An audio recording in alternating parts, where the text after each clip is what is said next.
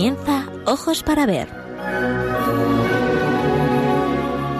Hoy con la dirección de Alicia Pérez Tripiana.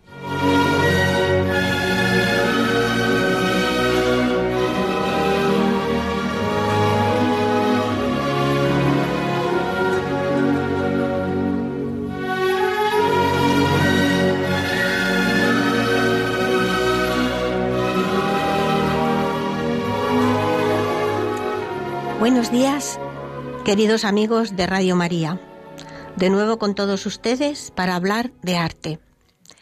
La obra elegida para el programa de hoy es un impresionante cuadro que se encuentra dentro de las colecciones del Museo del Prado, pintado por uno de los principales representantes de la escuela barroca madrileña, Claudio Coello.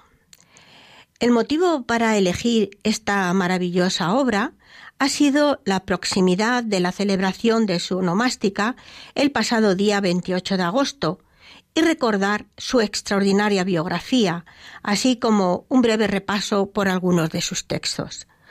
Una vez más me sentí conmovida por la grandeza del personaje y me pareció que tenía que de alguna manera transmitir esa admiración a través de una obra de arte. Y qué mejor que una pintura que se encuentra en el museo y que de alguna forma recoge parte de su glorificación, a la vez que nos transmite a través de la iconografía que la acompaña algunos de los mensajes que dejó escritos en sus textos, como fueron, eh, como fueron la lucha contra las herejías y las tentaciones. Vamos a hablar ah, ahora de la obra, su título, El triunfo de San Agustín. Pintado en 1664, es un óleo sobre lienzo con unas medidas impresionantes, 2 metros 71 por 2,03 centímetros. Claudio Coello fue la última de las grandes personalidades de la pintura madrileña del siglo de oro. Supo llevar la pintura barroca hasta cotas de dinamismo y cromatismo sin apenas precedentes, y a la vez mantuvo una gran seguridad en el dibujo. Todas esas cualidades se observan ya desde sus obras más tempranas, como pone de manifiesto esta pintura, que realizó cuando tenía 22 años para el convento de los agustinos recoletos de Alcalá de Henares.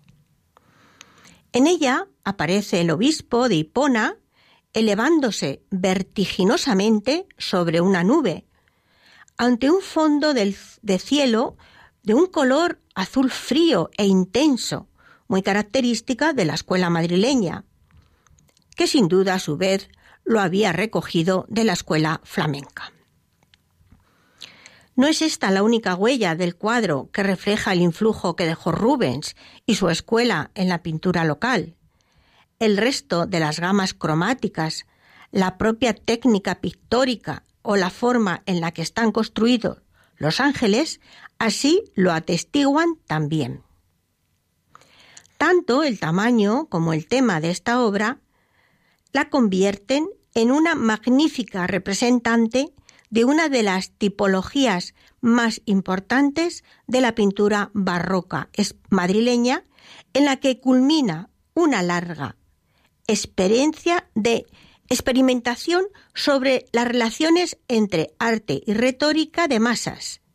El gran cuadro de altar, que con sus grandes dimensiones y su composición de lectura clara, dinámica y heroica, buscaba impresionar vivamente a los fieles. En vez de repartir la superficie del retablo en una infinidad de escenas que, entre todas, formaban una narración, se prefiere una única y colosal imagen destinada a impresionar. Esa búsqueda de la eficacia persuasiva hacía que el contenido, al menos en un primer nivel de lectura fuera de fácil e inmediata interpretación. En este caso vemos a uno de los padres de la Iglesia vestido suntuosamente de obispo.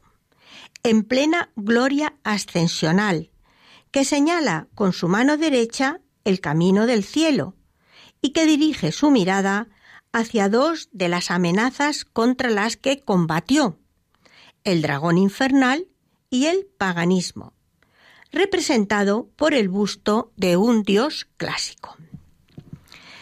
El espacio juega un papel fundamental en la construcción de esa retórica pictórica. Las columnas y las nubes dan solidez a la composición. El cielo actúa como telón de fondo luminoso y enfático. La zona inferior, aunque reducida, abunda en elementos de gran poder estético y significativo.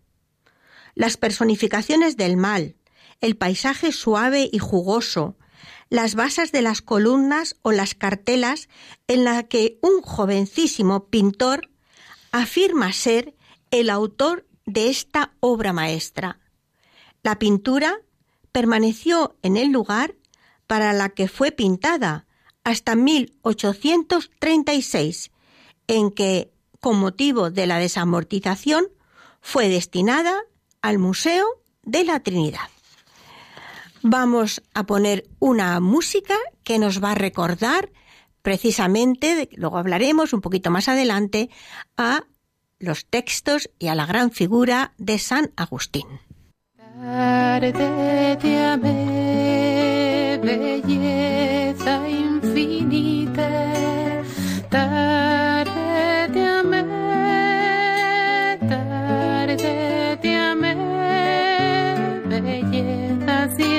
antigua y siempre nueva.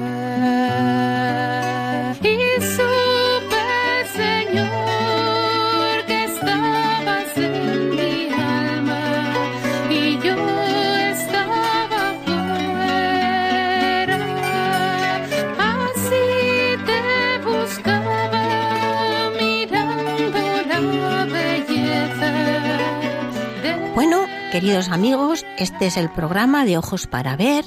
Hoy estamos hablando de una obra impresionante que se encuentra en el Museo del Prado. Acabamos de hacer una descripción somera de la obra, El triunfo de San Agustín, de Claudio Coello. Hablábamos de la importancia de ese último periodo de la escuela madrileña del barroco y vamos a ver cómo este cuadro se mantuvo en la iglesia del Colegio Convento de Alcalá de Henares hasta 1836, en que debido a la desamortización fue destinado al Museo Nacional de Pintura y Escultura o Museo de la Trinidad en Madrid. Este museo, recuerden ustedes, hemos hablado ya en muchas ocasiones, se creó en el antiguo convento de la Trinidad Calzada de la calle de Atocha en 1837, aunque no se inauguró hasta el 38.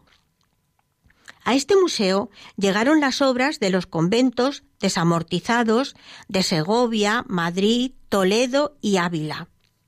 La colección se completó con nuevas adquisiciones por parte del Estado y con las obras incautadas al infante don Sebastián Gabriel de Borbón y Braganza, convertido al carlismo. El Museo de la Trinidad permaneció hasta 1872, uniéndose sus fondos a los del Real Museo de Pintura y Escultura o Museo del Prado, fundado por Fernando VII en 1819. Recuerden que este año estamos celebrando el bicentenario de la inauguración del museo con una serie de magníficas exposiciones. Pues bien, eh, este museo, como saben todos ustedes, está situado en el edificio que había proyectado Juan de Villanueva en el Paseo del Prado. A este nuevo museo llegó el cuadro que Claudio Coello pintó para Alcalá de Henares, y allí sigue, magnífico, mostrando la belleza y la rotundidad de una de las épocas más importantes de la pintura española. Vamos a hablar ahora de el personaje. ¿Quién era Claudio Coello? Pues nace en Madrid en 1642 y muere en Madrid en 1693. Pintor español. Es uno de los principales representantes, como ya hemos dicho, de la escuela barroca madrileña. Nace en Madrid, en el seno de una familia de origen portugués. Su padre, broncista de, profesión, le envía al taller de Francisco Ricci para que aprenda a dibujar. Durante este periodo estudia a fondo los dibujos de su maestro y es posible incluso que le ayudara en algunos encargos para escenarios teatrales. A través del propio Ricci y de su amistad con el pintor Juan Carreño de Miranda, tiene acceso a las colecciones de pintura del Alcázar de Madrid, donde se aplica en copiar a los grandes maestros, antiguos y modernos. Entre ellos, a Tiziano, Veronés, Bassano, Giordano, Van Dyck o Rubens, en cuya obra se inspirará en más de una ocasión. El primer encargo de Coello, a gran escala, del que se tiene constancia documental, es la, son las pinturas para el altar mayor de la iglesia madrileña de Santa Cruz. Desgraciadamente, hacia 1666 fueron destruidas. No obstante, ya antes había realizado obras de gran solidez y en las que se revela su profundo conocimiento de las escuelas flamenca y veneciana, como en su obra Susana y los viejos, o precisamente la obra que hoy estudiamos, El triunfo de San Agustín. Su gran oportunidad le llega, sin embargo, en 1668, cuando lleva a cabo una serie de pinturas para la iglesia de San Plácido en Madrid, en la que también había intervenido su maestro Ricci. Recuerden ustedes que para eh, la iglesia convento de San Plácido en Madrid pinta Velázquez su Cristo crucificado. Así que fíjense, eh, en aquellos momentos esa iglesia convento pues va a tener una colección de pinturas extraordinaria.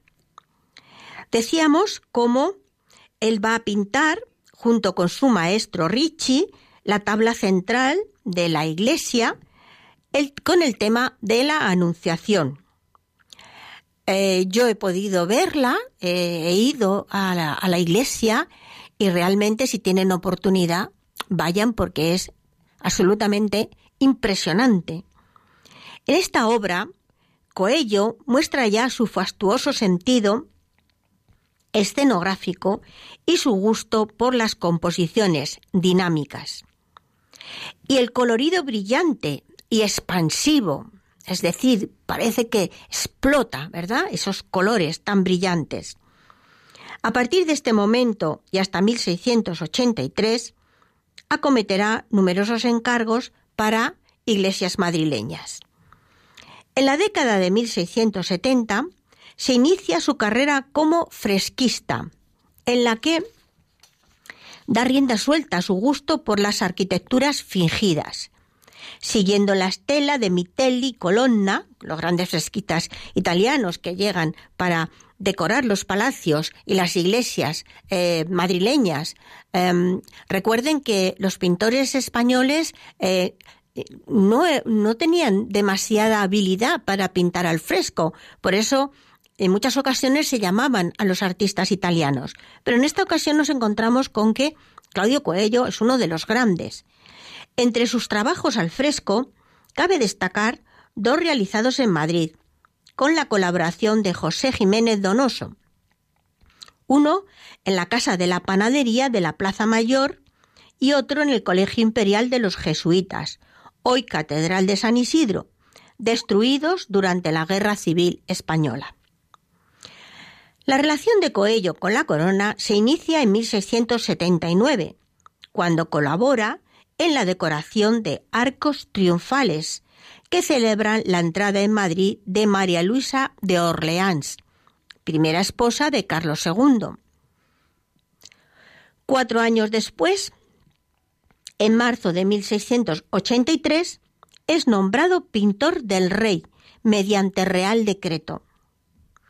Su repertorio de asuntos está dominado por lo religioso y además es un pintor muy fiel a la sensibilidad de la contrarreforma. A veces también pinta eh, retratos. Pero en este momento es el ciclo de frescos eh, más extenso que se conserva de su mano, el que realiza para el Colegio de Santo Tomás de Villanueva en Zaragoza, también conocido como La Mantería, en colaboración con Sebastián Muñoz. El año de 1685 es clave en su trayectoria, ya que empieza a trabajar en el retablo de la sacristía del Escorial, para el que pintó el gran cuadro de la Sagrada Forma. Encargado a su maestro, Ricci, de nuevo, que murió sin realizarlo, y en el que Claudio Coello trabajará de manera intermitente durante cinco años. En él aparecen representados los principales personajes de la corte, encabezados por el propio monarca Carlos II, quien se arrodilla en oración ante la sagrada forma, siendo esta uno de los ejes medulares del programa iconográfico de la Basílica del Escorial.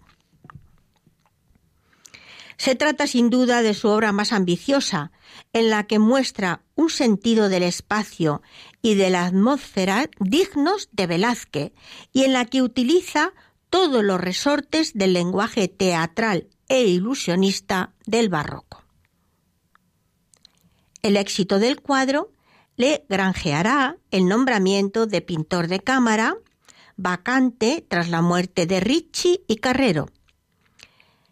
En sus últimos años su productividad decae y junto a su trabajo de pintor realiza otras actividades como supervisar las colecciones reales, restaurar sus obras y tasar colecciones pictóricas. La irrupción en la corte del italiano Luca Giordano, que le sustituye al frente del gran proyecto decorativo del Escorial, supone su definitivo desplazamiento a pesar de que no se detectan en su trayectoria grandes cambios de estilo, con el paso del tiempo, sus figuras ganarán en solidez, el modelado será más escultórico y los fondos arquitectónicos, al principio muy complejos, se volverán más sencillos y rotundos. Bueno, vamos a poner un poquito de música, inmediatamente vamos a entrar a hablar de el santo, de San Agustín. belleza infinita,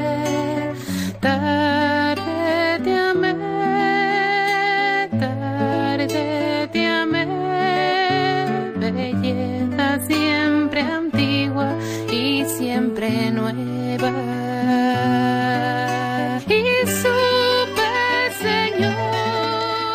Bueno, pues eh, lo, prometido es deuda. Vamos a hablar de San Agustín brevemente. Em, entre todas las eh, autobiografías que he leído en mi vida, la que más me ha gustado ha sido Las Confesiones de San Agustín, porque entre otras cosas me parece la más auténtica, escrita con el corazón en la mano.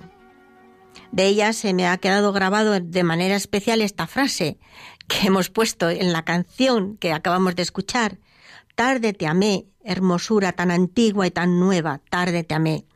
Tú estabas dentro de mí y yo fuera, y por fuera te buscaba. Y deforme como era me lanzaba sobre la hermosura de las criaturas. Tú estabas conmigo, pero yo no estaba contigo. Me retenían lejos de ti cosas que, si no estuviese en ti, no serían. Pero tú me llamaste y clamaste hasta romper finalmente mi sordera con tu fulgor espléndido pusiste en fuga mi ceguera, etc. Me tocaste y, me encendí en tu paz. Bien, Creo que todos conocen la vida de San Agustín, que nace en Tagaste el 13 de noviembre del año 354. Su padre era, eh, se llamaba Patricio y era pagano, pero al parecer las oraciones de su mujer, la futura Santa Mónica, le convirtieron a, Patricio y se bautizó antes de morir. Agustín desde sus primeros años fue un estudiante preclaro, a los 17 se relacionó con una mujer de la que tuvo un hijo, eh, que curiosamente se llamaba Adeodato, dado por Dios, es la traducción. Se convirtió al, maniqueísmo y durante diez años fue pues un maniqueo puritano, pero decepcionado marchó a Roma en el año 383, donde se pasó a un escepticismo académico, lo que no le impidió, impidió ganar en un solo año, en el año 384, la cátedra de retórica de Milán. Allí en Milán acudió por curiosidad a escuchar los sermones de San Ambrosio, que le hicieron cambiar radicalmente su visión del cristianismo. A ello se unió la oración y la mortificación continuas de su madre, Santa Mónica, hasta provocar un hecho sorprendente que le llevó a leer, por azar, dos versículos de una de las cartas de San Pablo. Así lo cuenta el propio Agustín, cuando se encontraba en el jardín con su amigo Alipio, Dice, pero he aquí que oigo de la casa vecina una voz, como de niño o niña, que decía cantando y repetía muchas veces, toma y lee, toma y lee. De repente cambió mi semblante.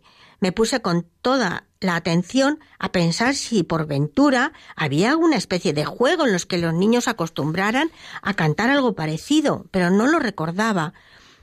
De modo que reprimí que reprimí que se me saltasen las lágrimas y me levanté, interpretando esto como una orden divina de que abriese el libro y leyese el primer capítulo que apareciese. Porque había oído decir de Antonio que, inspirado por una lectura, por San Antonio, que, inspirado por una lectura del Evangelio a la cual había llegado por casualidad y tomado como dicho para sí lo que había leído, leí, vete, vende todas las cosas que tienes, dalas a los pobres, y tendrás un tesoro en los cielos, y después ven y sígueme. Se había convertido en el acto, a ti, con tal oráculo. Así que apresurado volví al lugar donde estaba Lipio, y yo había dejado el libro del apóstol al levantarme de allí. Lo tomé, lo leí, lo abrí y leí en silencio. El primer capítulo que se me vino a los ojos que decía no en comilonas y borracheras, no en lechos y liviandades, no en contiendas y emulaciones, sino revestidos de nuestro Señor Jesucristo y no, y cuidéis de la carne con demasiados deseos. No quise leer más, ni era necesario tampoco, pues al punto que di fin a la sentencia como si se hubiera infiltrado en mi corazón una luz de seguridad. Entonces se diseparon todas las tinieblas de mis dudas. Agustín no solo se convirtió, eh, se, convirtió y se hizo monje con el propósito de que esa decisión le ayudase a llevar una vida de la máxima perfección posible. Ello también impulsó a escribir sobre la vida consagrada, lo que se conoce como la regla de San Agustín, que han adoptado más de 400 órdenes religiosas, si bien quizás su libro más importante es La ciudad de Dios, que se encuentra entre las obras más significativas de la literatura universal y que sintetiza su pensamiento político, filosófico y teológico. Tres años más tarde, residiendo ya en Hipona, fue ordenado sacerdote con objeto de ayudar al anciano y enfermo obispo Valerio, que le consagró.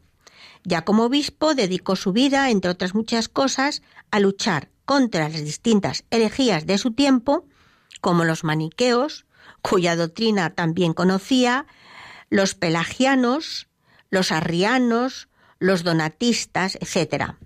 Gobernó de manera ejemplar su diócesis durante 34 años y falleció en su ciudad, sitiada entonces por los vándalos de Genserico. El 28 de agosto del año 430, día en que se celebra su fiesta, la muerte le sorprendió escribiendo y en el uso pleno de sus facultades intelectuales, habiendo realizado su ideal de unir con perfección la cultura greco-romana y la judeo-cristiana. Si examinamos el núcleo del pensamiento de San Agustín, es evidente que antes que la belleza, su preocupación más eminente es la verdad. Lo comprobamos en un pasaje clave de su libro, de su libro Confesiones. Dice así, las bellezas que a través del alma pasan a las manos del artista vienen de aquella belleza que está sobre las almas y por la cual suspira la mía día y noche. Esa belleza suprasensible es para el santo. La verdad con mayúsculas, es decir, Dios, de la que el arte es sólo apariencia.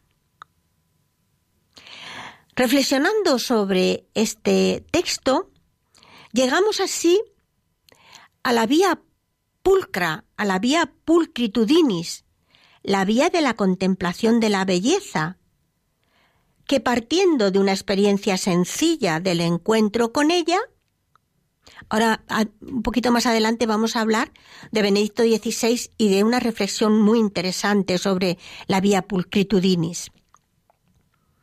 Decía que la vía de la contemplación de la belleza partiendo de la experiencia sencilla del encuentro con ella, que suscita en nosotros admiración, esto puede abrir el camino de la búsqueda de Dios y es capaz de disponer el corazón y el espíritu al encuentro con Él, invitándonos a los nuevos agustines en nuestra búsqueda de esa belleza suprema, a estos nuevos agustines de nuestros días, a la búsqueda insaciable del amor, de la verdad y de la belleza, a elevarse de la belleza sensible a la belleza eterna y a descubrir con fervor al Dios Santo, al autor de toda belleza.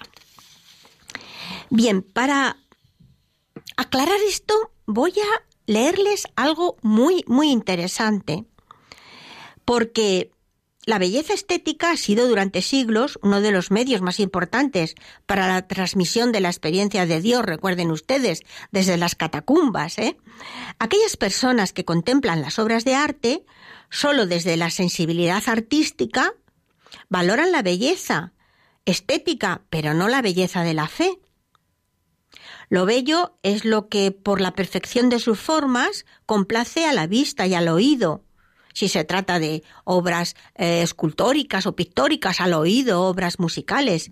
Y, y también, por supuesto, al espíritu, porque lo bello es bueno y excelente. La vida está dotada de momentos de indudable belleza, pero son sólo atisbos de lo divino, de lo que vale de verdad, de lo que, de lo que es más allá del tiempo. Lo querríamos, esos momentos querríamos prolongarlos para siempre. La contemplación de la belleza nos lleva al conocimiento de la verdad, y ésta nos conduce a la bondad y al bien supremo, que es Dios. Así que nos dice Benedicto XVI en su carta a los artistas del año 2009, la belleza es un camino hacia Dios. Y así lo comprobamos en una audiencia general que en la Plaza de la Libertad de Castel Gandolfo, el miércoles 31 de agosto del 2011, en la que el Papa nos habla y nos dice, queridos hermanos y hermanas, durante este periodo, se refería al periodo este de verano, donde él estaba en Castel Gandolfo, más de una vez he llamado la atención sobre la necesidad que tiene todo cristiano de encontrar tiempo para Dios, para la oración en medio de las numerosas ocupaciones de nuestros días, de nuestras jornadas. El Señor mismo nos ofrece muchas ocasiones para, para que nos acordemos de Él. Pues hoy quiero reflexionar, dice el Papa brevemente, sobre uno de estos canales que puede llevarnos a Dios y ser también una ayuda en el encuentro con Él. Es la vía de las expresiones artísticas, parte de esa vía pulcritudinis, la vía de la belleza, de la cual ya he hablado en otras ocasiones. Y que el hombre de hoy debería de recuperar su significado más profundo. Nos dice el Papa, tal vez os ha sucedido alguna vez ante una escultura, un cuadro, algún verso de una poesía o un fragmento musical, experimentar una profunda emoción, una sensación de alegría, es decir, de percibir claramente que ante vosotros no había solo materia, un trozo de mármol o de bronce, una tela pintada, un conjunto de letras o un cúmulo de, de sonidos, sino algo más grande, algo que habla, capaz de tocar el corazón y de comunicar un mensaje, de elevar el alma. Una obra de arte es fruto de la capacidad creativa del ser humano, que se cuestiona ante la realidad visible, buscar y descubrir su sentido más profundo y comunicarlo a través del lenguaje de las formas, de los colores y de los sonidos. El arte es capaz de expresar y hacer visible la necesidad del hombre de ir más allá de lo que se ve. Manifiesta la sed y la búsqueda del infinito. Más aún, es como una puerta abierta hacia el infinito, hacia una belleza y una verdad que va más allá de lo cotidiano. Una obra de arte puede abrir los ojos de la mente y del corazón, impulsándonos hacia lo más alto. Bueno, vamos a reflexionar un poco. Luego seguiré hablando de esta intervención del Papa, que fue realmente extraordinaria, porque para los que amamos el arte, todos, y los que amamos la belleza, incluso a veces el Papa dice la fealdad, eh, nos proporciona un sentimiento más profundo y que nos hace reflexionar sobre qué hay detrás de esa belleza, de la búsqueda y lo importante que es la belleza para la evangelización. La Iglesia ha mantenido durante siglos esas grandes obras de arte, esas catedrales, esos frescos, esas pinturas, esas esculturas, esas músicas sacras, y que en muchas ocasiones, como veremos un poco más adelante cuando siga leyendo, han servido para calar en lo más profundo de, del ser humano en ocasiones incluso no creyentes, y que han em, encontrado ese ir más allá de ese mundo sensible, de ese mundo visible, hacia ese eh, ser en donde la verdad, el bien y la bondad eh, es eh, la máxima expresión. expresión.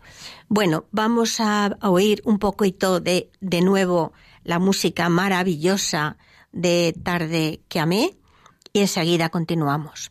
Tarde amé, belleza infinita.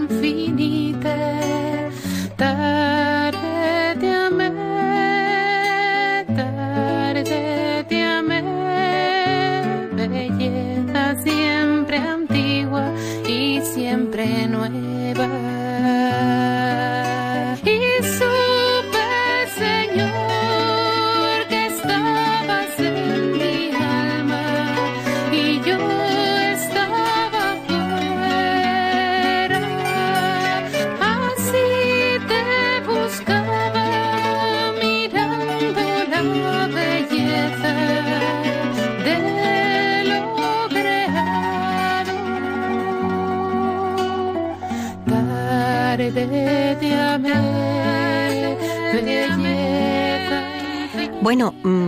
nuevo con ustedes eh, para darles el teléfono. Saben que me encanta que me llamen y que me digan qué les parece el programa. Yo voy a seguir. y que, bueno, también me gustaría saber si alguien ha leído las confesiones de San Agustín y qué les ha parecido, si le han em, impactado tanto como me ocurrió a mí.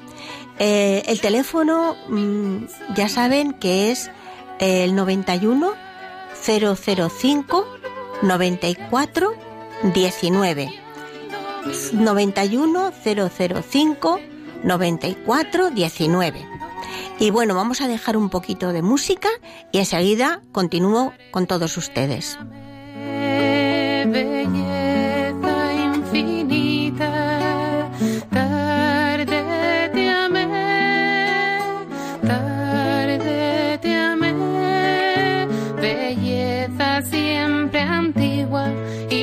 siempre nueva.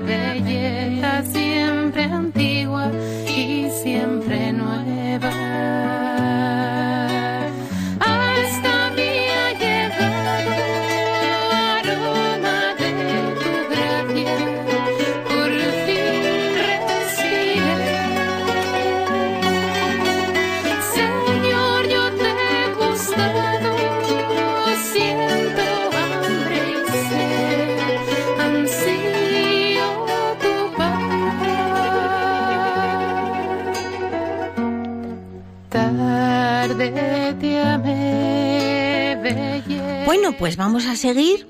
Este es el programa Ojos para Ver. Hoy hemos hablado de una magnífica obra que se encuentra en el Museo del Prado, El Triunfo de San Agustín, pintada por Claudio Coello, uno de los pintores más importantes de la escuela madrileña de el barroco.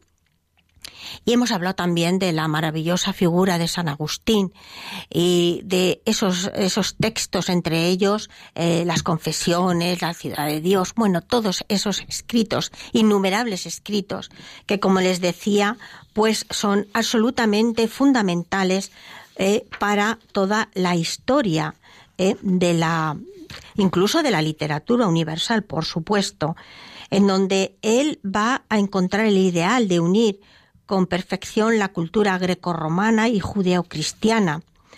Así que vamos a seguir con el texto que el Papa, mm, el, Papa emérito, em, Benedicto XVI, en una audiencia general en la Plaza de la Libertad de Castén Gandolfo, el miércoles 31 de agosto del 2011, pues habla de arte y oración y habla de la importancia de la vía pulcritudinis, de la vía de la belleza, para acercarnos a una realidad más profunda. Y nos habla de cómo hay expresiones artísticas que son auténticos caminos hacia, hacia Dios.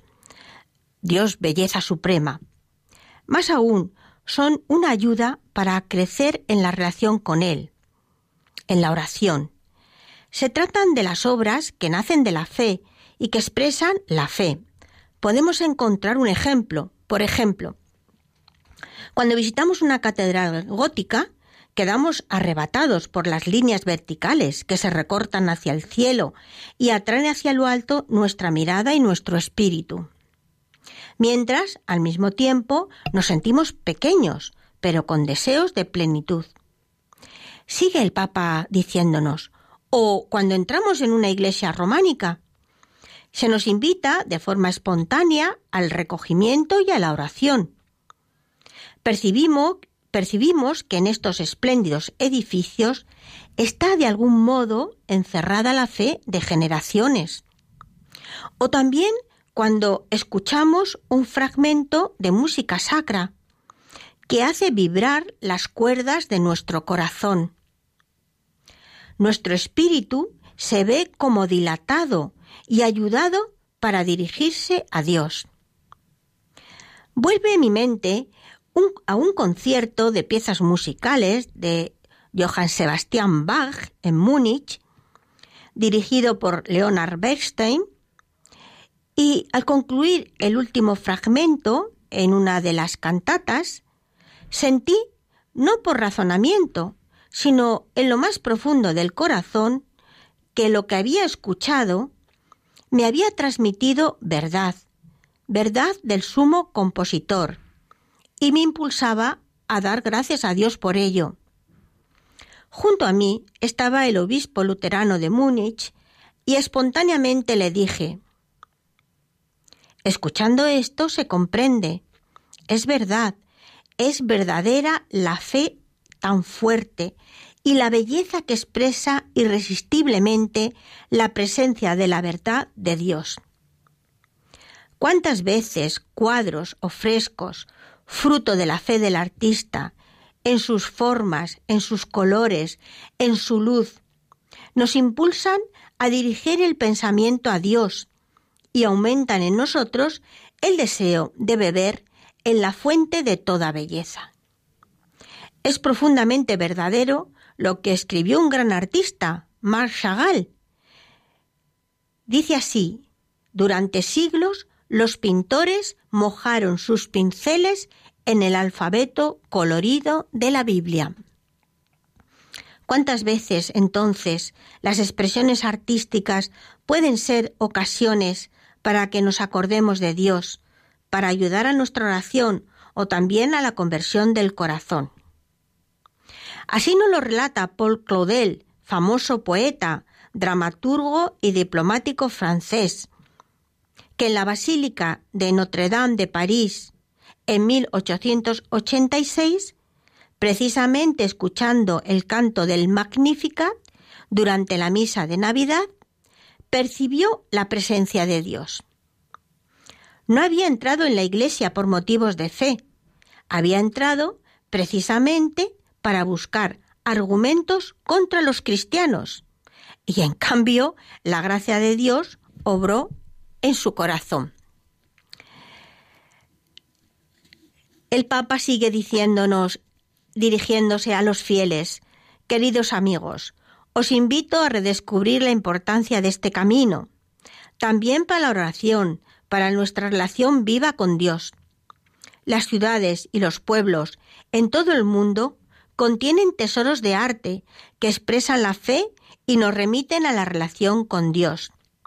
Por eso, las visitas a los lugares de arte no han de ser solo ocasión de enriquecimiento cultural, también esto, sino sobre todo un momento de gracia, de estímulo para reforzar nuestra relación y nuestro diálogo con el Señor, para detenerse a contemplar en el paso de la simple realidad exterior a la realidad más profunda, que significa el rayo de belleza que nos toca, que casi nos hiere en lo profundo y nos invita a elevarnos hacia Dios. Termina el Papa con una oración del Salmo 27, diciendo una cosa pido al Señor, eso buscaré, habitar en la casa del Señor en los días de mi vida gozar de la dulzura del Señor contemplando su templo. Esperemos que el Señor nos ayude a contemplar la belleza tanto en la naturaleza como en las obras de arte, a fin de ser tocados por la luz de su rostro, para que también nosotros podamos ser luz para nuestro prójimo. Bien, pues tengo que hacerles una pequeña confesión yo también. no de la altura de San Agustín, pero sí una confesión mm, privada, particular. Yo cuando entré a trabajar en el Museo del Prado hace ya muchos años, muchísimos, es verdad que mm, me di cuenta de la importancia de los cuadros de tema religioso, que a través de ellos no solamente eh, me gustaba su belleza plástica, eh, la vida de los autores, la composición, la luz, el color, sino que eh, me empezó a interesar enormemente el mensaje, el símbolo.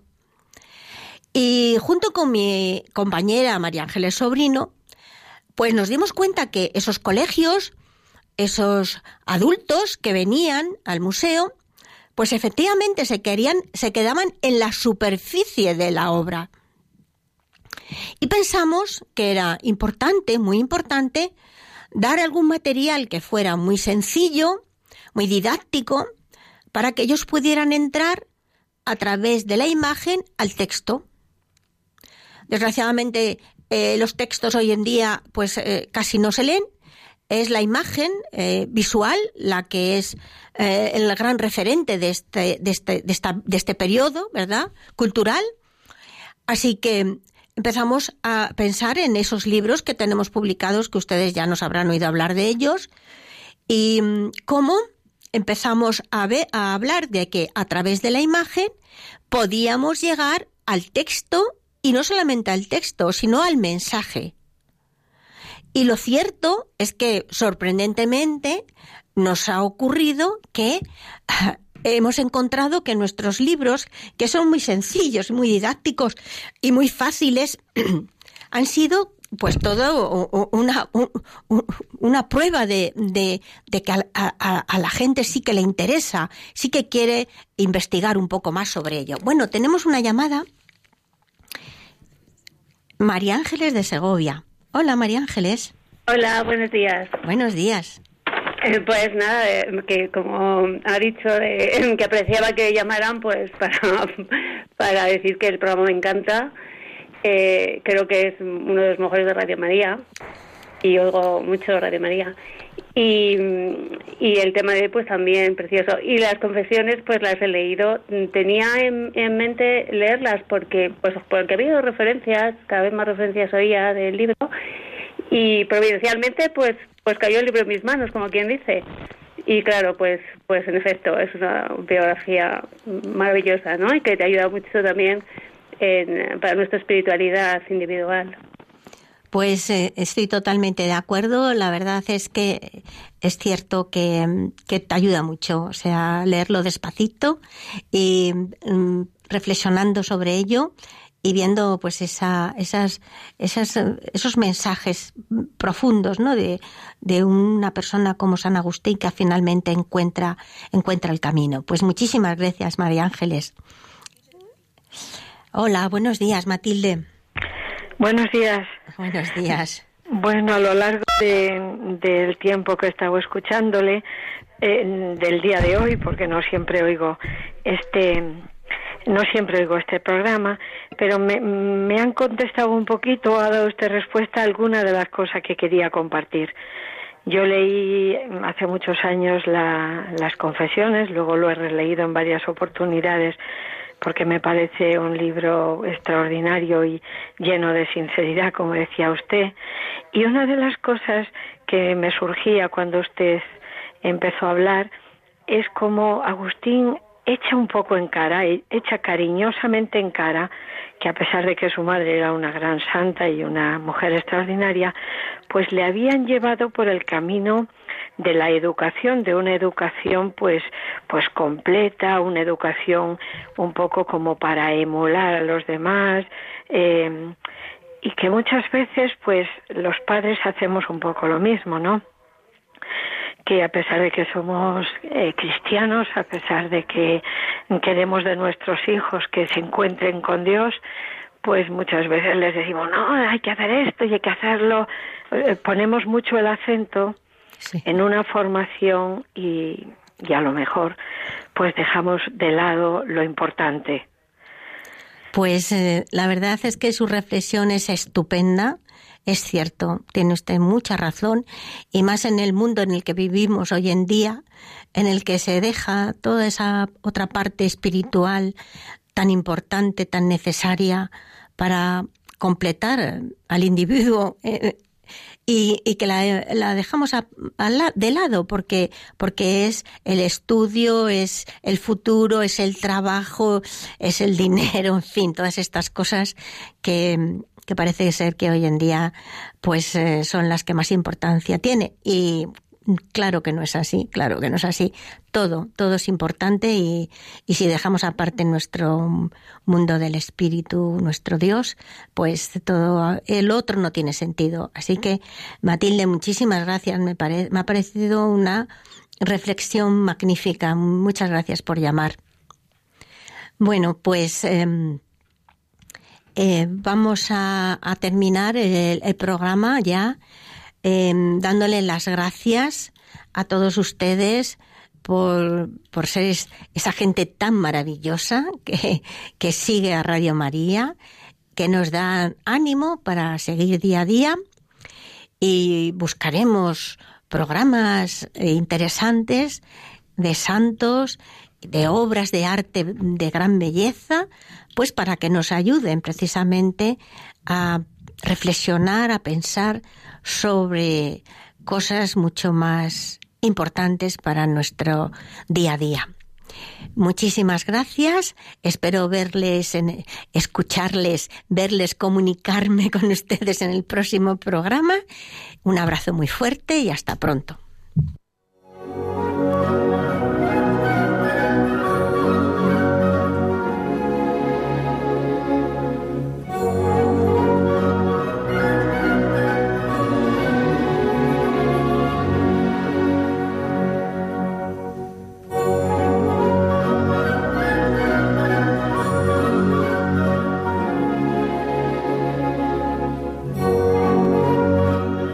Escuchado en Radio María Ojos para Ver. Con la dirección hoy de Alicia Pérez Tripiana.